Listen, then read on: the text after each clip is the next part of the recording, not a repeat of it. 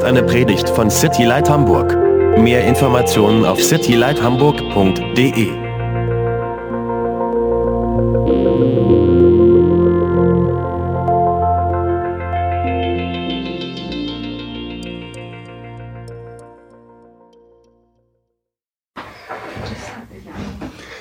Ja, hallo zusammen. Andreas Uhr heiße ich, komme aus Siegen. Der Janosch wollte ja eigentlich noch was zu mir sagen, aber dann sage ich mal selber was. aber ist ja schon alles gesagt.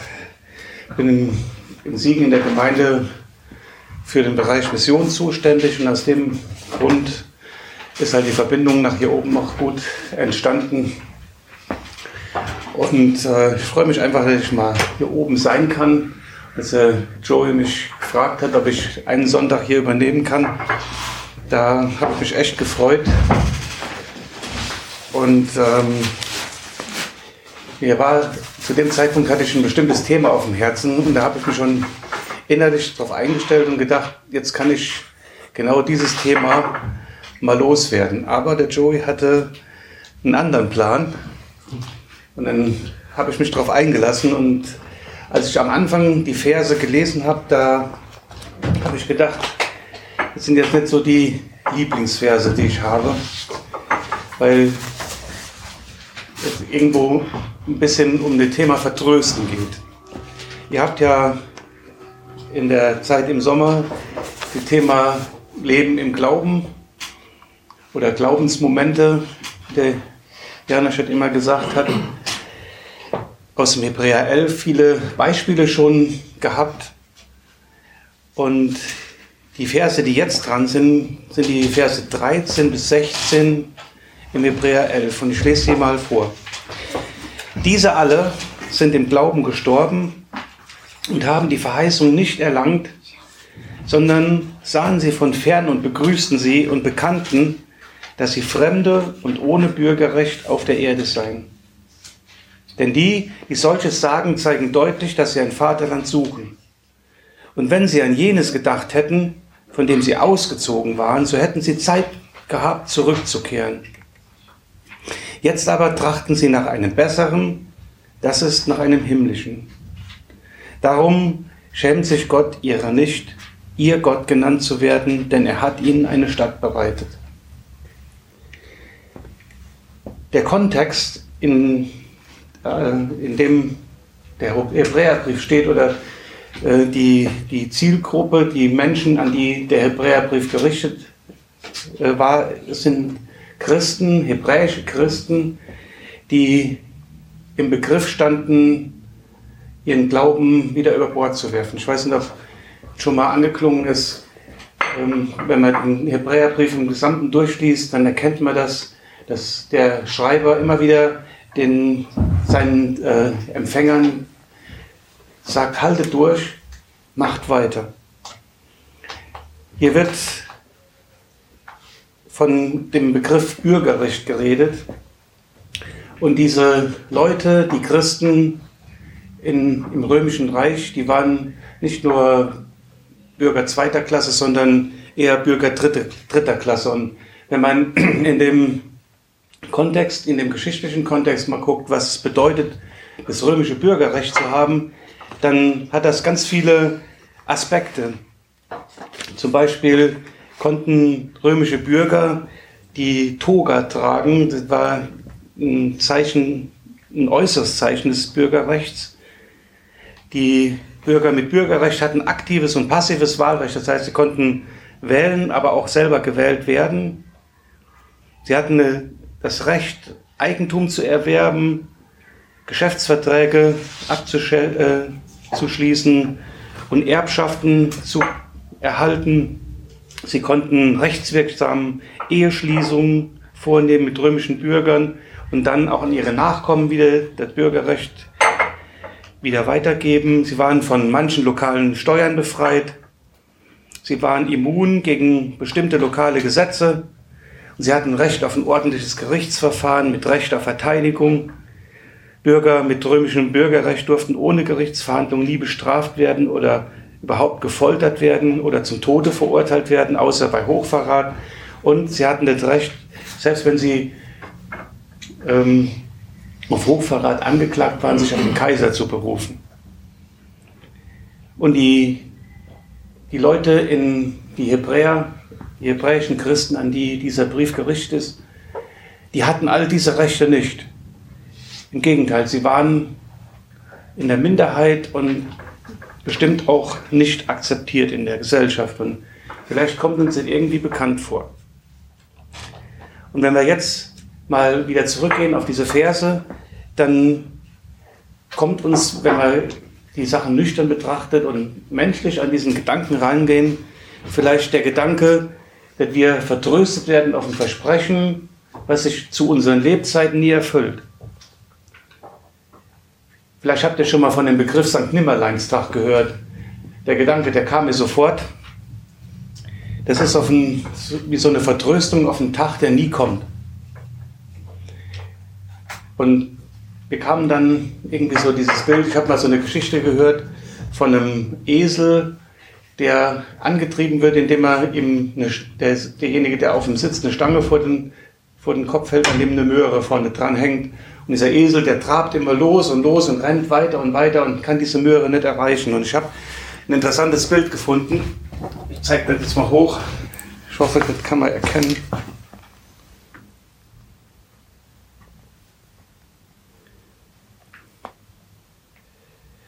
Kennt ihr das?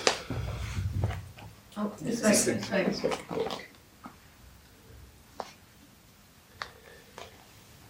Sitzt ein, einer hinten mit einer Zigarre auf dem Eselskarren und vorne hängt ein Bündel Geld dran.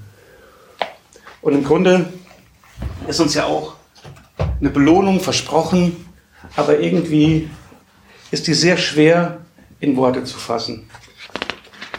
Und so könnte es uns gehen, wenn wir an diese Verse denken, eine Verheißung, die wir erlangen, die wir erhalten haben, aber nie zu unseren Lebzeiten erreichen. Und der Schreiber von Hebräerbrief hat jetzt vorher schon über verschiedene Personen gesprochen. Und ihr habt in der ganzen, in den, in den, so an den Sonntagen vorher über diese Männer schon gehört. Hier steht, diese alle sind im Glauben gestorben. Jetzt sollten wir uns als erstes mal fragen, wer sind denn diese alle? Nun, hier wird von Abel geredet, von Henoch, von Noah und von Abraham. Und wir wollen uns heute Nachmittag mal mit vier Fragen beschäftigen und die in Zusammenhang mit den vier Personen bringen. Wir wollen uns fragen, welche Verheißung haben sie nicht erlangt wir wollen uns fragen, was sahen sie von fern und freuten sich darüber? Und dann wollen wir uns die Frage stellen, wie reflektiert ihr Leben das Bewusstsein, ohne Bürgerrecht zu sein? Und zum Schluss, von wo waren sie ausgezogen? Wohin hätten sie Zeit gehabt, zurückzukehren? Was hatten sie stattdessen im Blick? Jetzt haben wir ja Personen in dieser Liste, die von denen nicht allzu viel in der Bibel geschrieben ist. Wir finden zum Beispiel bei Abel recht wenig. Ihr kennt die Geschichte von keinem Abel, ihr habt sie gehört. Und wir finden vor allen Dingen keine konkrete Verheißung, die aufgeschrieben ist, die an Abel gerichtet war. Und deshalb können wir von daher nur Rückschlüsse aus dem Verhalten im Gegensatz zu Keins Verhalten ziehen. Adam und Eva waren die ersten Menschen und die Eltern von Kain und Abel. Kain war der erste Sohn und sein Name ist ganz bezeichnend. Er bedeutet erworbener Gewinn. Wenn ihr euch an die Geschichte erinnert, wie Adam und Eva aus dem Paradies nach dem Sündenfall vertrieben waren, dann wisst ihr, dass Gott zu dem Zeitpunkt schon den Erretter versprochen hat. Er hat Eva versprochen, dass aus ihrem Samen der Erretter kommen wird. Der, der dieser Schlange, dem Verführer, den Kopf zermalmen werden würde. Und als Kain geboren wurde, der erste männliche Nachkomme, da war Eva davon überzeugt, dass kein derjenige gewesen ist, der dieser direkte Nachkomme ist und der dieses Problem wieder in Ordnung bringen würde, der dieser Schlange den Kopf zertreten würde. Und daher der Name, erworbener Gewinn. Offensichtlich ist es so, dass kein sich seiner Stärke irgendwie bewusst war und er versuchte irgendwie aus eigener Kraft das Beste aus der Situation zu machen. Er war Ackerbauer im Gegensatz zu Abel. Abel war der Schafhirt. Abels Name bedeutet Hauch oder ähm, Nichtigkeit, genau. Kain war der Ackerbauer und er bebaute den verfluchten Erdboden. Gott hatte ja gesagt, er hatte den Erdboden verflucht und hatte gesagt, im Schweiße deines Angesichts sollst du dein Brot erwerben. Und Abel hat diesen Acker bebaut, hat Pflanzen kultiviert, hat mit viel Mühe und Kraft Ernte hervorgebracht. Und in meinen Augen klingt es so, als, Abel, als ob äh, Kain den Gedanken hatte, dass er irgendwie mit Gott partnerschaftlich verbunden ist und dass er sich seiner Stärke bewusst war und gedacht hat, zusammen kriegen wir das schon hin. Abel hingegen, der Name, wie ich schon gesagt habe, bedeutet Hauch oder Nichtigkeit. Er war der zweite Sohn und stand auch bei seinen Eltern nicht so hoch im Ansehen wie Kain. Und ich weiß, mit Eltern, ihren Kindern Dinge erzählen, die sie persönlich besonders, die sie persönlich besonders wichtig empfinden und die sie erlebt haben. Und die beiden haben keinen Abel sicherlich die Geschichte erzählt, wie der Sündenfall passiert war, was die Folgen davon waren, wie es vorher war im Paradies. Und auch Abel kannte diese, diese Verheißung von einem Retter. Aber Abel wurde Hirte. Und ein Hirte ist einer, der eher bewahrt, der den Schöpfungsauftrag, den Gott den Menschen gegeben hat, fortsetzt. Gott hatte gesagt, dass die Menschen die Schöpfung bewahren sollten. Und er wusste, dass er nie aus eigener Kraft eine Lösung für dieses Problem schaffen konnte. Er war sich seiner Schwachheit bewusst. Und diese Haltung erkennt man auch an Abels Opfer. Er brachte nämlich ein geschlachtetes Schaf. Und er hat sich ein Beispiel an Gott selbst genommen. Ihr kennt sicherlich die Geschichte, als dieser Sündenfall passiert war, äußerte sich das vor allen Dingen darin, dass den beiden Menschen bewusst wurde, dass sie nackt waren und sie haben sich geschämt und sich deshalb vor Gott versteckt. Und Gott hat ihnen am Ende Leibbröcke aus Fell gemacht. Und dafür musste ein Tier sterben. An, dem, an diesem ganzen Verhalten erkennen wir, dass Abel sich seiner Schwachheit bewusst war. Er wusste, dass Gott derjenige ist, der dieses Problem der Sünde wieder aus der Welt schaffen musste, durch ein übernatürliches Handeln. Also wusste Abel, dass die Verheißung bestand, dass, die Verhei dass die, diese innige Gemeinschaft mit Gott wiederhergestellt werden sollte. Wenn wir uns das Leben damals vorstellen, oder die Zeit direkt nach dem Sündenfall, ihr wisst, dass die ähm, Gott, dass Adam und Eva aus dem Paradies heraus vertrieben hat. Aus dem Grund, dass diese beiden nicht noch vom Baum des Lebens essen sollten. Stellt euch vor, was passiert wäre, wenn sie nach dem Sündenfall vom Baum des Lebens gegessen hätten, dann wären sie unsterblich gewesen und dann wäre diese ganze Sünde auf ewig auf den Menschen gelastet. Und deshalb hat Gott die Menschen aus dem Paradies vertrieben, hat diesen Baum des Lebens mit einem Engel bewacht. Aber Gott hat diesen Baum des Lebens nicht direkt von der Erde weggenommen, sondern er war noch da. Sonst hätte Gott keine Engel hinstellen müssen, um ihn zu bewachen. Und ich kann mir gut vorstellen, dass die Menschen immer mal wieder zurückgingen in die Nähe und sich das aus der Entfernung angeguckt haben. Und vielleicht war das auch so, dass diese Menschen gerade in der Nähe des Baumes auch Gottes Gemeinschaft gesucht haben und auch mit ihm reden konnten. Das heißt, Abel konnte diesen Baum des Lebens aus der Entfernung sehen und konnte sich daran erinnern und sich darauf freuen, dass irgendwann dieses Problem aus der Welt geschafft wurde. Und daran sehen wir, dass Abel nach vorne guckt. Fragen wir uns, wie reflektiert sich dieses Bewusstsein, ohne Bürgerrecht zu sein, das heißt eigentlich unpassend in seiner Umgebung zu sein, in Abels Leben. Zunächst daran, dass er den Auftrag, den er von Gott hat, treu ausführt, obwohl er sich bewusst, dass sich dadurch der Zustand, der verlorene Zustand zunächst mal nicht ändert. Er erfüllt nämlich treu seinen Auftrag als Bewahrer von Gottes Schöpfung und von seinen Geschöpfen.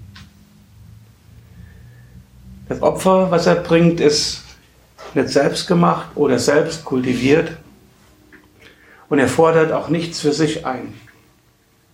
Bei Abel kann man eher sehen, dass er stolz war auf das, was er gemacht hatte. Bei Abel ist das nicht so. In seiner Gesinnung war Abel also treu und wartete auf Gottes Rettung. Und er wusste, dass seine wirkliche Bestimmung die Gemeinschaft mit Gott war. Er wusste, dass von seinen Eltern die innige Gemeinschaft mit Gott gehabt hatten und die diese innige Gemeinschaft verloren hatten. Und dass Gott diese innige Gemeinschaft aber wiederherstellen würde. Aber Abels Leben wurde mit Gewalt beendet. Die Frage, von wo Abel ausgezogen war, wohin er Zeit gehabt hätte, zurückzukehren oder was er stattdessen im Blick hat, gestaltet sich auch ein bisschen schwierig. Aber wenn wir halt seine Geschichte sehen, dann können wir schon sehen, wo er hätte hin zurückgehen können.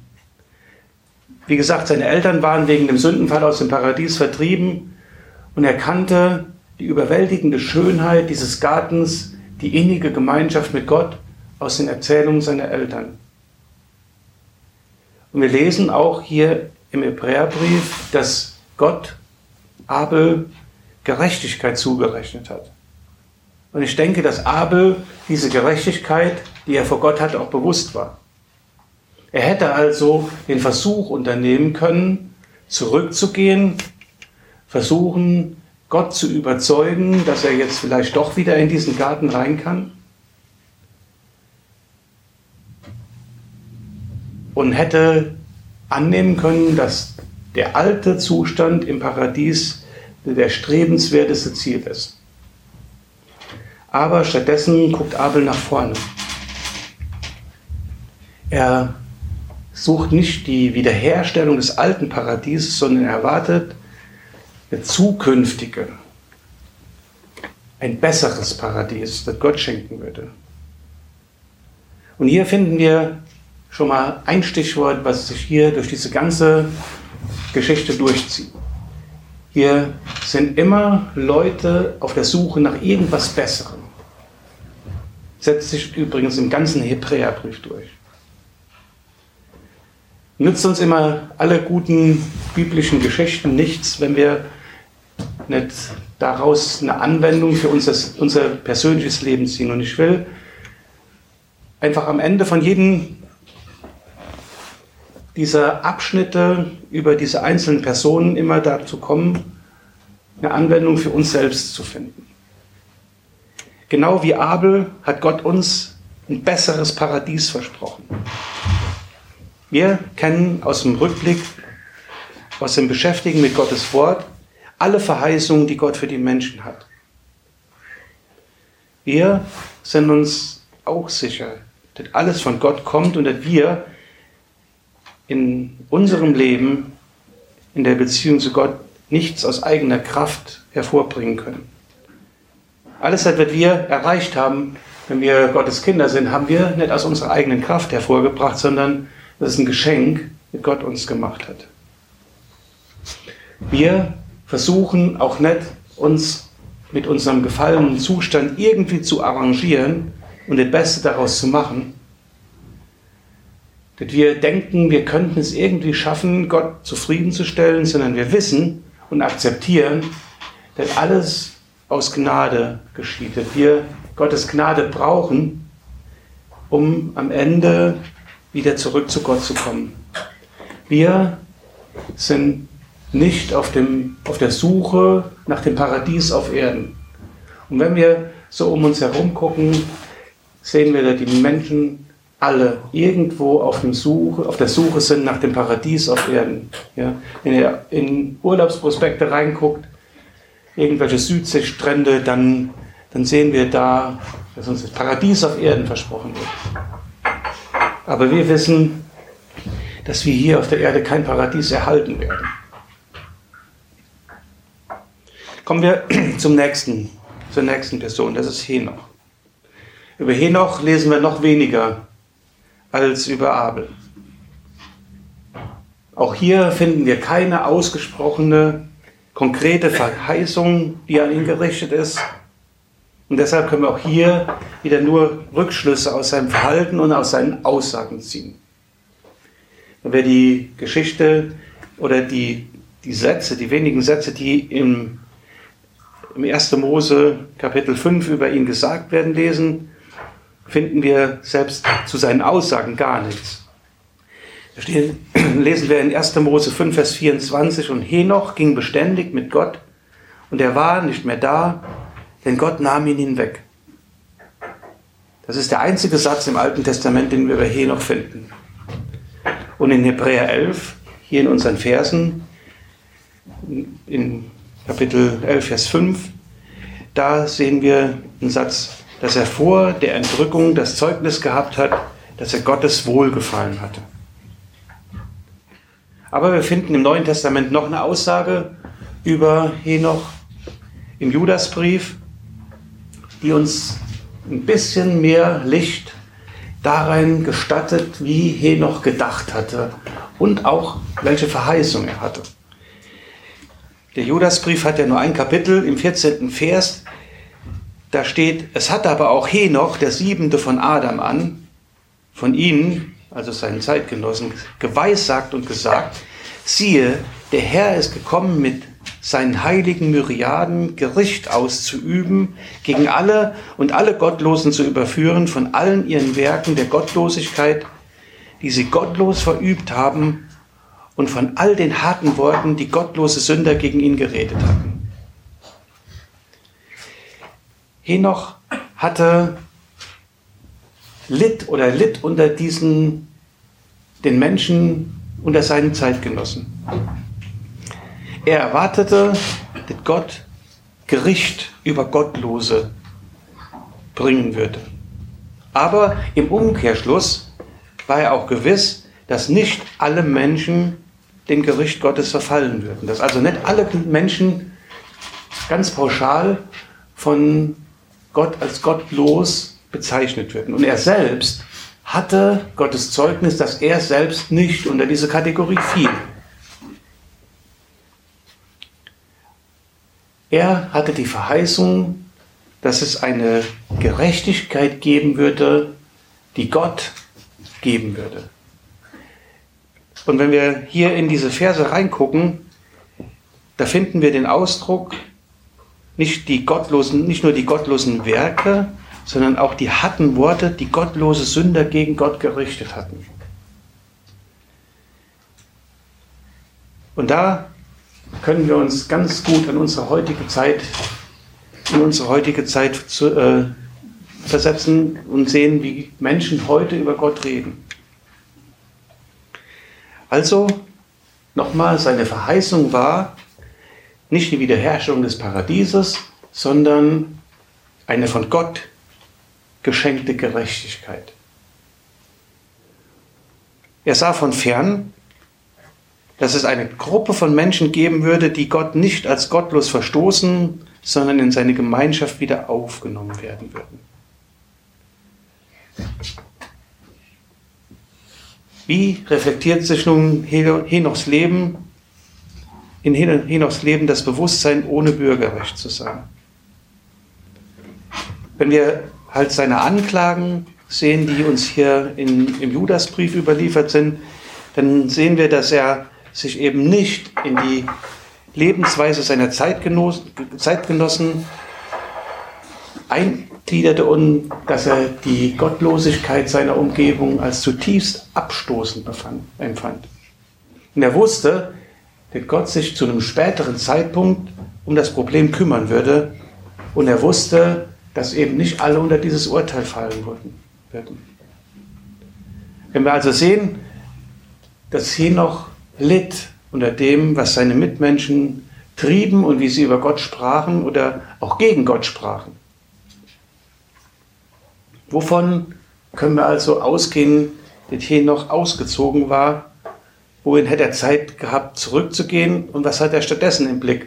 Auch hier ist es ein bisschen schwierig herauszufinden. Seine Umgebung, die war geprägt gegen Gott, von Anklagen gegen Gott. Ja. Vielleicht haben die Menschen damals gesagt, wegen so einem kleinen bisschen Sünde, vom kleines bisschen Essen einer Frucht, hat Gott so hart geurteilt und hat uns in eine verfluchte Welt reingestellt, wo uns alles kreuz und quer geht und konnten Gott überhaupt nicht verstehen, dass Gott so handeln musste und die Menschen aus dem Paradies vertrieben hat. Und das kommt uns sicherlich bekannt vor, wie die Menschen heute über Gott reden. Er hätte genauso gut in die selbstgerechten Anklagen seiner Zeitgenossen einstimmen können, die Gott diese Ungerechtigkeit vorwarfen.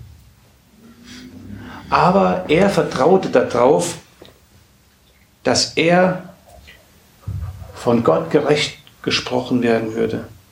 Weil er dieses konkrete Versprechen hatte, das haben wir gelesen dass er das Zeugnis gehabt hatte, gerecht zu sein.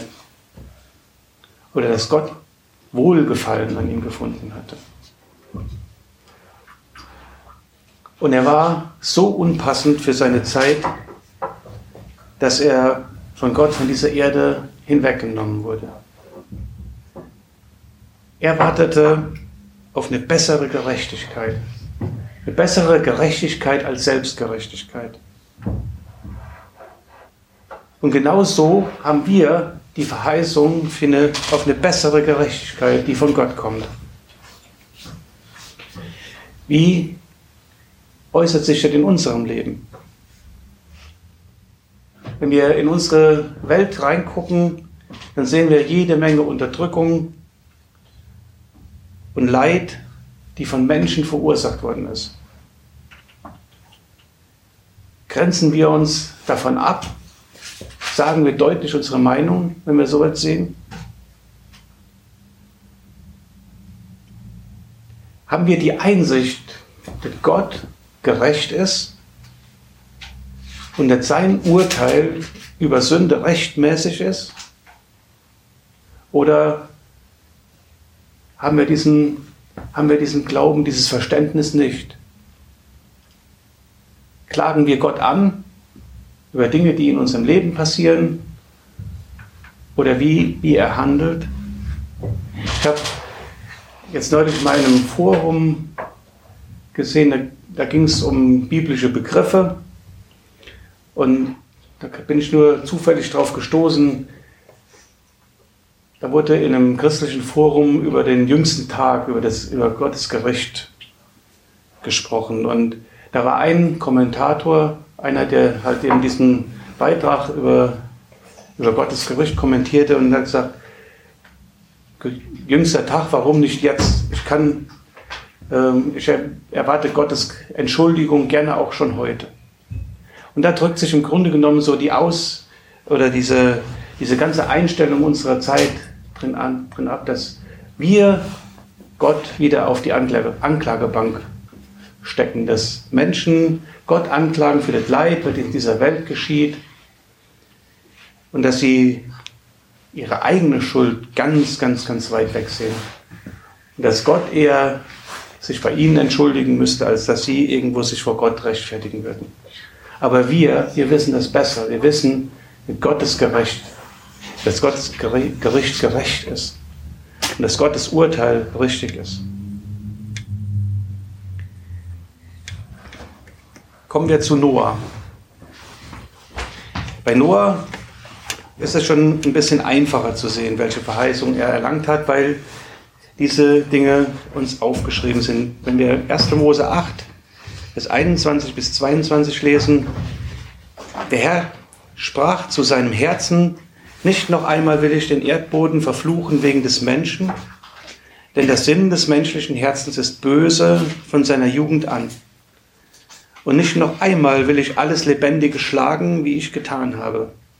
Von nun an alle Tage der Erde sollen nicht aufhören, Saat und Ernte, Frost und Hitze, Sommer und Winter, Tag und Nacht.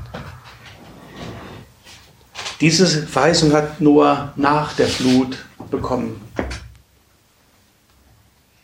Er hatte eine ganz konkrete Verheißung von einem Neuanfang.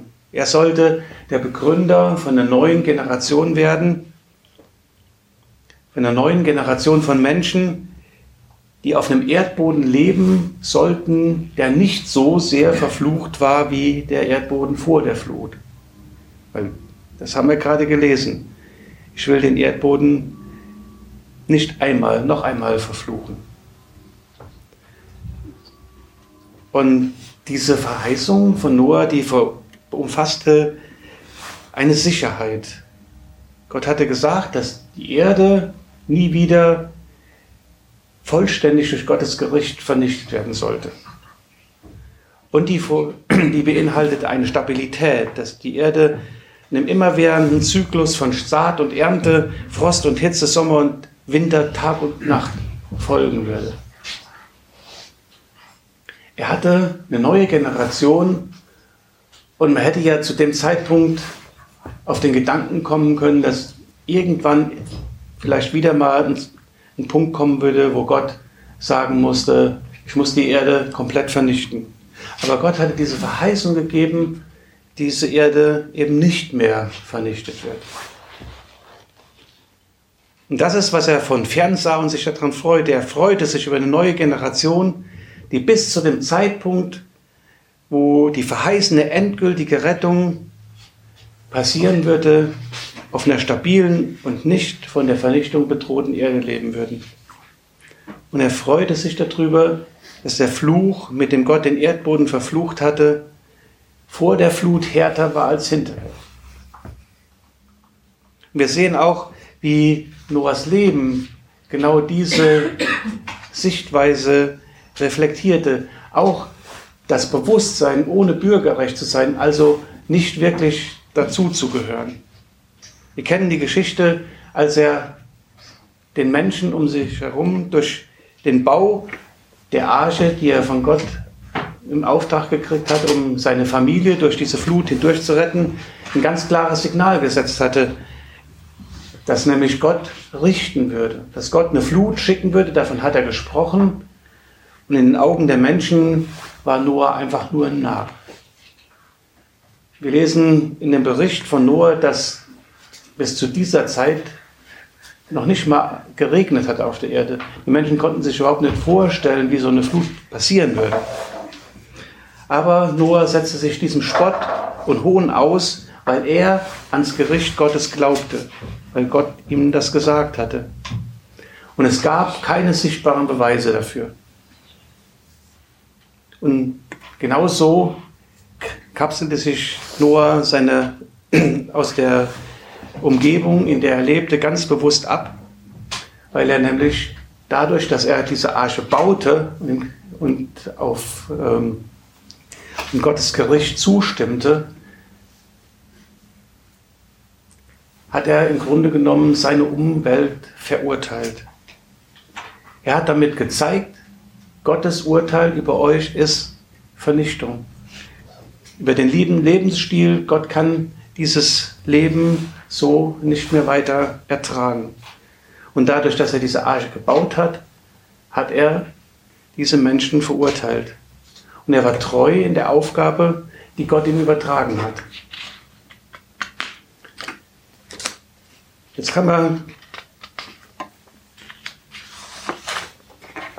sehen, dass er in diesem Vertrauen gelebt hat.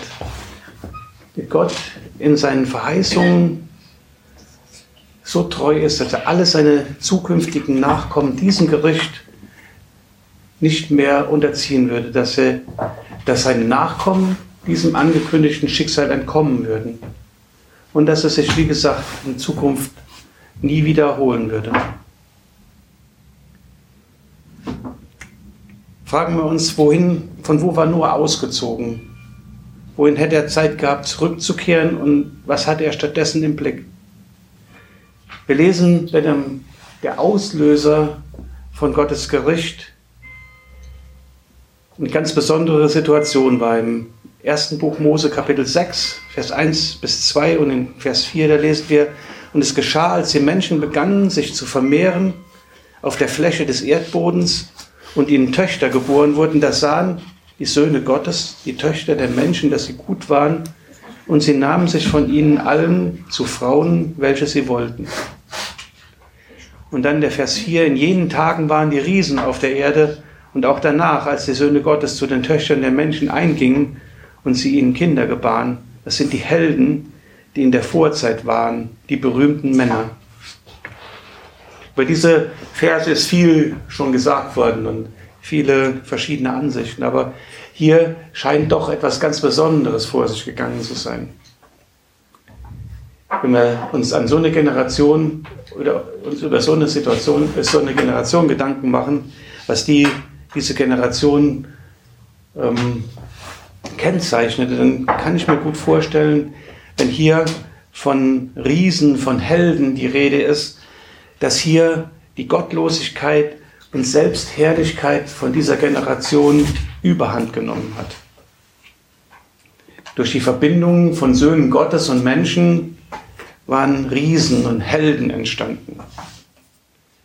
Im Grunde genommen könnte man sich vorstellen, dass dadurch so eine Art Hochkultur entstanden ist, die sozusagen ein Maximum von Machtfülle erreicht hat.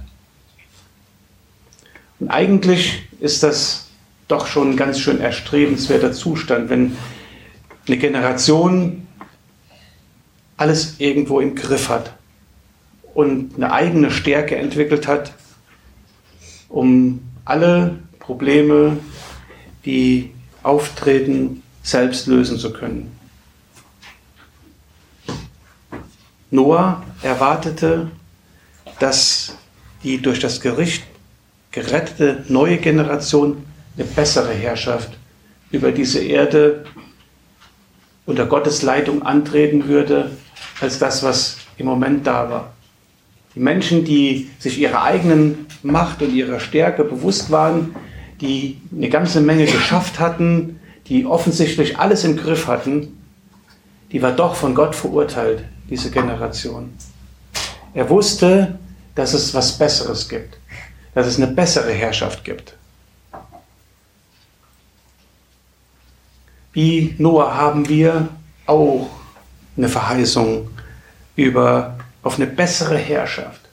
Wir wissen, wenn irgendwann Jesus wiederkommt und sein Reich auf dieser Erde aufrichten wird und er hat versprochen, dass er dann über diese Erde herrschen wird und dass wir mit ihm herrschen werden. Und das ist unsere Situation. Und wenn wir uns ansehen, wie Jesus über die letzte Zeit geredet hat, dann fällt uns auf, dass Jesus sagt, die letzten Tage werden wie die Tage Noahs sein. Genauso wie in den Tagen Noahs leben wir in der Gesellschaft, die von sich denkt, sie hat alles im Griff. Die technologischen Entwicklungen, die Wissenschaft, die haben eine Spitze erreicht, wo nichts mehr unmöglich scheint. Die Menschen haben sich Techniken geschaffen, denen, mit denen sie den Weltraum erobern können und wo ihre Machtfülle scheinbar keine Grenzen mehr gesetzt sind. Und wir, wir sind in dieses, diese Gesellschaft, in diese Umwelt reingesetzt und wir haben was ganz anderes im Blick. Wir sind nicht davon überzeugt, dass die Menschheit irgendwann in ein Stadium gerät, wo sie ihre Probleme selbst in den Griff kommt, bekommt, sondern wir sehen eher, dass wir uns auf einer Abwärtsspirale befinden. Dass die Umwelt immer mehr zerstört wird, Menschen sich immer mehr gegen Menschen wenden. Und wenn wir die Dinge sehen, die uns in den letzten Wochen und Monaten passiert sind, wenn Terror in unsere Lebensumfelder einzieht, dann sehen wir, dass es eben nicht in Ordnung ist, dass immer wieder Punkte erreicht werden, wo Menschen einfach nur noch kapitulieren müssen. Aber wir denken, wir haben alles im Griff. Und wir stehen genauso wie Noah mitten in unserer Gesellschaft und haben den Auftrag zu mahnen. Mit unserem Leben zu zeigen, wie Gott Sünde beurteilt, wie Gott unser Leben beurteilt. Wir haben genauso wie Noah den Auftrag, vom Gericht Gottes zu reden und die Menschen zur Umkehr zu rufen. Aber wir sollten uns fragen, wie unterscheidet sich unser Leben von dem Leben der Menschen um uns herum, die Gott nicht kennen. Ja, ich selbst bin jetzt kein Technikfeind in dem Sinne, aber ich kann mich genauso gut für diese ganzen Dinge begeistern und denken, wow, was können wir Menschen schaffen? Wir können in den Weltraum fliegen, wir können, wir können, im Grunde genommen könnten wir den Hunger der Welt beenden, wenn wir wollten. Aber Gott hat gesagt, dass am Ende alles im Chaos versinkt und dass er wiederkommt und gerecht, Gericht üben wird. Für die Menschen um uns herum sieht es so aus, als ob es ewig so weitergeht. Aber wir, wir sollten mit unserem Leben Salz sein, Licht sein. Wie unterscheidet sich unser Leben von den Leben, die Gott, von Menschen, die Gott nicht kennen? Sind wir uns bewusst, auf der Weltenuhr fünf Minuten vor zwölf ist? Ja, wenn wir die Berichte in der Bibel sehen, wie es in den letzten Tagen aussehen wird, dann kommt uns das alles ganz bekannt vor.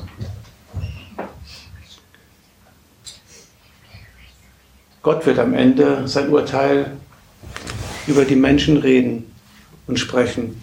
Und wir sollten den Menschen sagen, wie Gott beurteilt und was nötig ist, um aus dem Gericht Gottes zu entkommen. Noah hat das getan. Er hat diese Arche gebaut und hat gesagt, Gottes Gericht kommt, kommt in die Arche und die Menschen haben nicht gewollt. Kommen wir zu Abraham. Welche Verheißung hat Abraham nicht erlangt? Im ersten Buch Mose Kapitel 12, 1 bis 3 hat Gott, nachdem praktisch bei seiner ersten Ansprache zu ihm, ihm die Verheißung gegeben. Und der Herr sprach zu Abraham, geh aus deinem Land und aus deiner Verwandtschaft und aus dem Haus deines Vaters in das Land, das ich dir zeigen werde und ich werde dich zu einer großen Nation machen und ich will dich segnen und ich will deinen Namen groß machen und du sollst ein Segen sein. Und ich will segnen, die dich segnen und wer dir flucht, den werde ich verfluchen.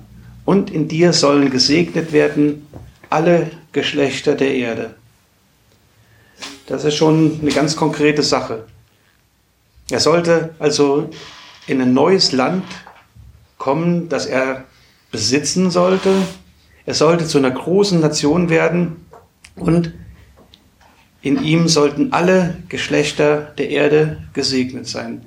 Und wenn ihr die Geschichte von Abraham kennt, dann wisst ihr, dass er bis zum Ende seines Lebens einen Sohn hat. Und bis zum Ende seines Lebens lebt er als Nomade in Zelten. Aber er freute sich darüber, er hat Gott geglaubt, dass er Gott, Gott seine, seine Rettung durch seine Nachkommenschaft schrittweise herbeiführen würde. Weil Gott ihm versprochen hat, dass durch ihn alle Nationen dieser Erde, alle Menschen gesegnet werden sollten. Er sollte in seinen Nachkommen, durch seine Nachkommen ein großes Volk begründen, das als Eigentumsvolk Gottes angesehen werden sollte. Und dieses Land sollte tatsächlich sein Besitz werden. Abraham hatte so sehr an Gott geglaubt oder dem geglaubt, dass selbst als er am Ende seines Lebens war und von diesen ganzen Verheißungen noch nichts sehen konnte, war trotzdem für ihn die Sache vollkommen gewiss. Und das ist auch das, was Abrahams Leben reflektierte. Und hier sehen wir eigentlich am deutlichsten, wie sich jemand verhält, der ein Bewusstsein hat, kein Bürgerrecht zu haben und nicht dazu zu gehören. Wie gesagt, er kam in ein bewohntes Land, das war besitzrechtlich schon aufgeteilt. Und Gott sagt ihm, das ist ein Land, das wird dir mal gehören. Ja, er war Zeit seines Lebens von der Duldung seiner, der Bewohner des Landes abhängig. Und trotzdem ist Abraham Zeit seines Lebens schon zu einer beachtlichen Machtfülle geraten. Wenn wir mal lesen, die Geschichte von dem Überfall auf den König von Sodom, als die Feinde eingefallen waren und alles äh, die ganzen Besitztümer geplündert hatten, alle äh, Frauen und Kinder mitgenommen hatten. Da ist Abraham mit seinen Knechten losgezogen und hat dem Feind die Beute wieder abgenommen und alle Gefangenen wieder zurückgebracht. Das dann hat Abraham jede Menge fähiger Kämpfer zur Verfügung gehabt und er hätte dieses Land auch mit Gewalt nehmen können. Aber er musste sogar von den Leuten Land kaufen, von dem Land, das Gott ihm als Besitz versprochen hatte, um zum Beispiel seine Frau Sarah zu begraben, als sie gestorben war. Und wie gesagt, er wurde Zeit seines Lebens nie sesshaft, sondern er ist als Nomade herumgezogen und in Zelten gelebt. Er war im Grunde genommen jederzeit immer wieder bereit aufzubrechen. Die Frage, wovon Abraham ausgezogen war, wohin er hätte Zeit gehabt zurückzugehen und was er stattdessen im Blick hat, hatte, ist auch relativ leicht zu beantworten. Wir die Geschichte sehen, dass er aus Ur in Chaldea ausgezogen war und die Geschichtsschreiber die erzählen uns, dass Ur in Chaldea eine der hochentwickelsten Städte in der damaligen Zeit gewesen ist. Ich habe Berichte gelesen davon, dass es mehrstöckige Gebäude gegeben hat mit allen möglichen Luxus, mit Wasserleitungen und solchen Sachen. Aus diesem Land ist er rausgezogen und ist in ein Land geschickt worden, das er nicht kennt und wovon er keine Ahnung hatte, was ihn da erwartete. Aber als er in dieses Land gekommen ist, hat er dieses Land bereits in den Besitz seiner Nachkommen gesehen. Er war froh darüber, in den immer konkreter werdenden Heilsplan Gottes, einbezogen zu sein. Die Generationen damals waren relativ lang. Wenn ihr mal den Stammbaum von von Adam bis Noah euch anguckt, dann seht ihr, dass die Menschen damals unglaublich alt geworden sind. Das heißt, die Geschichten, die haben sich immer wieder von Generation zu Generation äh, weiter verbreitet und die, die Generationen, die kannten die Personen noch selber. Und deshalb hat Abraham, wenn wir das mal so ein bisschen ausrechnen, hätte Abraham Noah noch kennen können. Das heißt, er er wusste wirklich, hatte Informationen mindestens aus zweiter Hand. Und deshalb wusste er, dass Gott irgendwann diesen Retter schicken würde. Und er wusste jetzt von Gott, dass er daran beteiligt war. Und genau so leben wir in dieser Zeit. Abraham suchte nach einem besseren Vaterland. Abraham wusste, Gott irgendwann diesem seinen Nachkommen einmal ein besseres Vaterland geben würde als das, was er hinter, zurückgelassen hat oder von wo er ausgezogen war. Aber darüber hinaus Gott eine viel, viel bessere Errettung schaffen würde. Und Abraham zeigte dadurch, dass er in Zelten wohnte, dass er jederzeit bereit zum Aufbrechen war. Und genau so sollte unsere Einstellung sein, dass wir hier nicht so tief verwurzelt sein sollen in unserem Leben. Das, glaube ich, jeder Mann und jede Frau so versucht, das Leben einfach so festzumachen. Dass wir heute gute Ausbildungen haben, dass wir uns niederlassen, wir haben schöne Wohnungen, wir haben jede Menge Besitztum. Und je mehr, je mehr wir haben, desto mehr verwurzeln wir uns in unser Leben und je schwerer fällt es uns auch, diese Sachen wieder aufzugeben. Wenn Gott uns irgendwo hinberuft, dann heißt ganz oft, Dinge aufzugeben.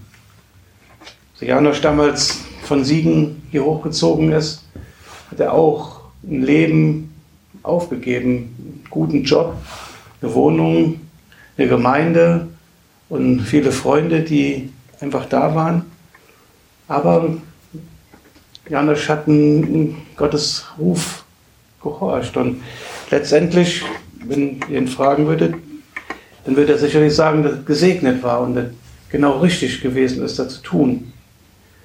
Aber er musste loslassen. Und genau so, glaube ich, hat Gott uns diese Herausforderung gegeben, dass wir unser Leben nicht zu fest in unserer Hand halten. Dass wir im Grunde auch bereit sind, loszulassen und aufzubrechen, wenn Gott uns sagt, geh woanders hin. Und dann sehen wir zum Schluss die Aussage, dass Gott sich dieser Menschen nicht schämt, ihr Gott zu heißen. Und genau so können wir sehen, dass Gott sich unserer auch nicht schämt. Wenn wir an ein besseres Paradies glauben, Gott für uns bereithält, dann schämt sich Gott unserer nicht. Wenn wir auf eine bessere Gerechtigkeit vertrauen als unsere eigene Selbstgerechtigkeit, auf eine Gerechtigkeit, die Gott uns wegen unserem Glauben an ihn zurechnet, dann schämt sich Gott unserer nicht. Wir glauben an eine bessere Herrschaft, dass am Ende der Tage Gott seine Herrschaft aufrichten wird und die Erde unter seine Herrschaft kommen wird und wir mit ihm herrschen. Deshalb schämt sich Gott unserer nicht. Und Gott schämt sich unserer nicht, wenn wir mit unserem Leben darstellen, wir noch darauf warten, dass das Beste noch kommt. Aber es gibt auch Menschen, deren Gott sich schämt. Das sind Menschen, die weder an ein verloren gegangenes noch an ein kommendes Paradies glauben. Menschen, die voller Selbstgerechtigkeit Gott auf die Anklagebank setzen. Oder Menschen, die im Leben mit Gewalt herrschen und glauben, sie wären die Könige der Welt, die keinen Gott oder Mensch verantwortlich sind. Oder Menschen, die glauben, dass das Beste, was sie ist, das, was sie in ihrem Leben erreichen. Und das ist halt die Aussage dieses, dieser Verse. Gott hat uns Verheißungen gegeben, die wir in unserem Leben noch nicht sehen können. Wir haben sie noch nicht erreicht. Wir sind auf dem Weg in ein besseres Paradies, zu einer besseren Gerechtigkeit, zu einer besseren Herrschaft. Wir wissen, dass das Beste noch kommt. Und wir können öfters mal frustriert sein, wenn, wenn wir in unserem Leben feststellen, dass uns einfach nicht alles gelingt. Dass wir denken, wir haben Gott an unserer Seite und trotzdem gerät unser Leben oft aus den Fugen. Wir können enttäuscht davon sein, dass Gott uns möglicherweise vergessen hat. Es gibt eine, eine schöne Geschichte, die will ich euch zum Schluss noch erzählen. Die hat unser, vergangen, unser alter Pastor in Siegen ein paar Mal erzählt. Und zwar erzählt er von einem Missionar, Henry Morrison, heißt er, der mit seiner Frau nach 40 Jahren Dienst aus Afrika zurück nach Hause nach Amerika kommt. Und war zu einer Zeit, als man noch mit dem Schiff unterwegs war. Und als das Schiff sich dem Hafen näherte, sieht er eine riesen Menschenmenge, die am Kai stehen und warten. Und er sagt er zu seiner Frau, guck mal, man hat uns nicht vergessen. Was er allerdings nicht wusste, ist, in, auf dem Schiff der damalige Präsident der Amerikaner der, äh, von USA, Teddy Roosevelt, auch mitreiste, der auf eine, in Afrika zu einer Großwildjagd gewesen war und jetzt nach Hause zurückkehrte und der halt von dieser Menge erwartet wurde. Und als Teddy Roosevelt vom Schiff ging, jubelte ihm die Menge zu, die Fanfaren spielten und alles war eine Riesenparty. Und ganz einsam und unbeachtet sind am Schluss der Missionar mit seiner Frau von Bord gegangen. Und es wird berichtet, dass er da ganz schlimm dran zu knacken hatte, an diesem, an dieser, diesem Erlebnis, was er hatte. Und er sagte zu seiner Frau, das ist nicht fair. Wir haben 40 Jahre lang unser Leben in Afrika verbracht und haben Gott gedient und kein Mensch beachtet uns, kein Mensch erwartet uns. Und es wird berichtet, dass er in eine tiefe Depression fiel und fiel. Und seine Frau hat ihm geraten, seine Probleme vor Gott zu bringen. Und das hat er dann auch gemacht. Er hat gebetet und ist vor seine Knie gegangen, hat wie ähm, Hiskia sein, sein ganzes Herz vor Gott ausgeschüttet. Und dann ist er irgendwann aus seinem Zimmer wiedergekommen und hat ein ganz friedevolles Gesicht gehabt und hat zu seiner Frau gesagt, Gott hat das Problem gelöst.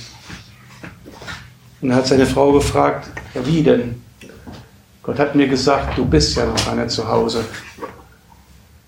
Und das ist genau der Punkt. Wir sind noch nicht zu Hause. Wenn wir zu Hause sind, dann wird sich alles klären. Dann wird Gott uns eine Belohnung geben für unseren Glauben. Aber bis wir dieses Ziel nicht erreicht haben, bis wir, solange wir noch hier auf dieser Erde sind, müssen wir halt eben durchhalten. Und das ist genau der Punkt, den der Schreiber von dem Hebräerbrief seinen Zuhörern vermitteln wollte, seinen, seinen Empfängern, Briefempfängern vermitteln wollte. Dass er, dass die Leute aushalten sollten, dass sie einfach über das, was sie gerade im Moment am meisten bedrückt, hinwegsehen sollten und sollten auf das schauen, was noch kommt. Und deswegen hat er ihnen diese Beispiele gegeben von den Menschen, die auch nicht wussten oder nicht sehen konnten, was Gott ihnen verheißen hat und trotzdem im Glauben ausgehalten haben. Und das ist, sind die zwei Fragen, die, die uns einfach zum Schluss festbleiben sollten. Wie, wie tröstet uns der Glaube an noch zu erreichendes Zuhause? Haben wir das im Blick, dass Gott alle Probleme dieser Welt lösen wird? Vielleicht anders, als wir uns das vorstellen, aber Gott wird das tun. Und wie wirkt sich die Zuversicht, die wir da haben, auf unseren Alltag aus? Dass uns nicht einfach herausreißt aus möglicherweise einer Depression, die uns umfängt, weil wir denken, eigentlich nützt uns unser Glaube gar nichts. Eigentlich macht uns das Ganze nur Schwierigkeiten. Wir werden verlacht, wir werden verspottet, kein Mensch glaubt uns. Aber genauso ist es diesen Menschen, sind Henoch gegangen, Abel ist es so gegangen, Noah und Abraham. Wir haben den Menschen nichts voraus. Die Beste, mit Gott uns verheißene, kommt noch. Und wir sollten uns dessen bewusst sein, uns mit dem beschäftigen, was uns erwartet und nicht irgendwo in eine Haltung verfallen, dass wir denken, oh, wir müssen das jetzt hier einfach nur noch aushalten. Wir müssen nur noch ein bisschen aushalten, ein bisschen warten, Dinge über uns ergehen lassen.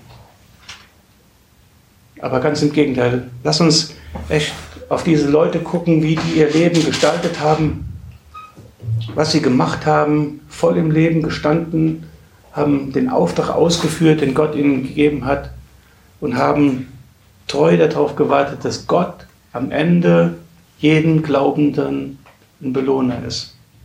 Und das ist das, was wir sehen.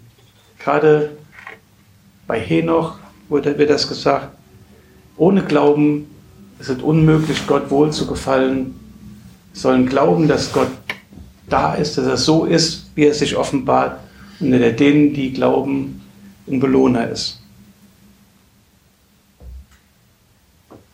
Lass uns halt wirklich nochmal neu für uns selber festmachen. Unser Leben zu leben in Treue und anstatt zu warten, bis Gott uns versprochen hat, in dem festen Bewusstsein, dass wir es auch erhalten werden. Amen. Herr, ich danke dir dafür, dass du uns so eine große Zukunft verheißen hast. Herr, du siehst uns, unser Leben, du siehst, was uns umgibt. Herr, du siehst die Schwierigkeiten, die jeder Einzelne hat.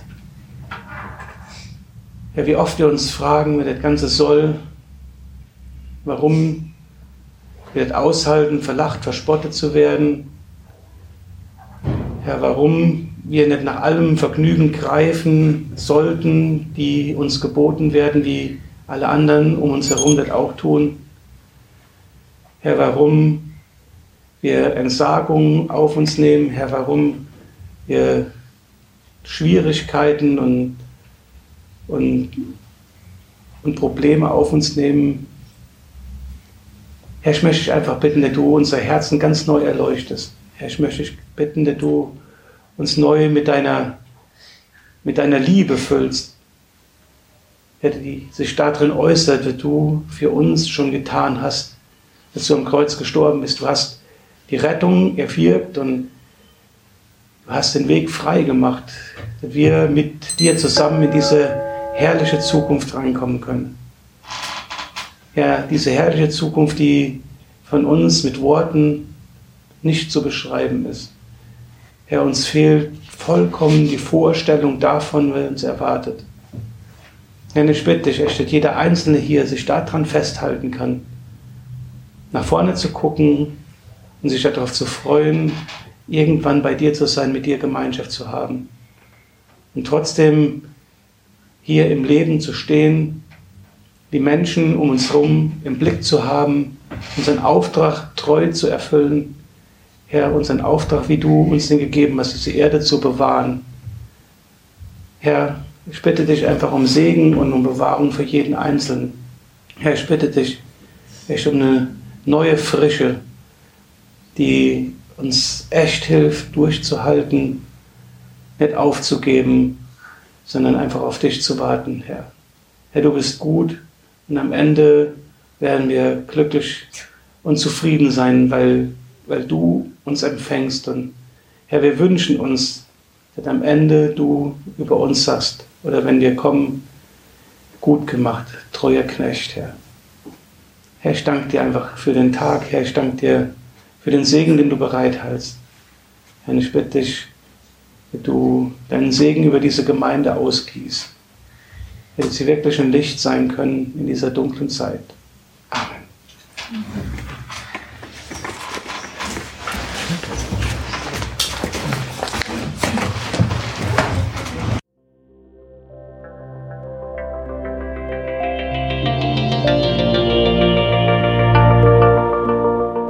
Besuch uns auf www.citylighthamburg.de.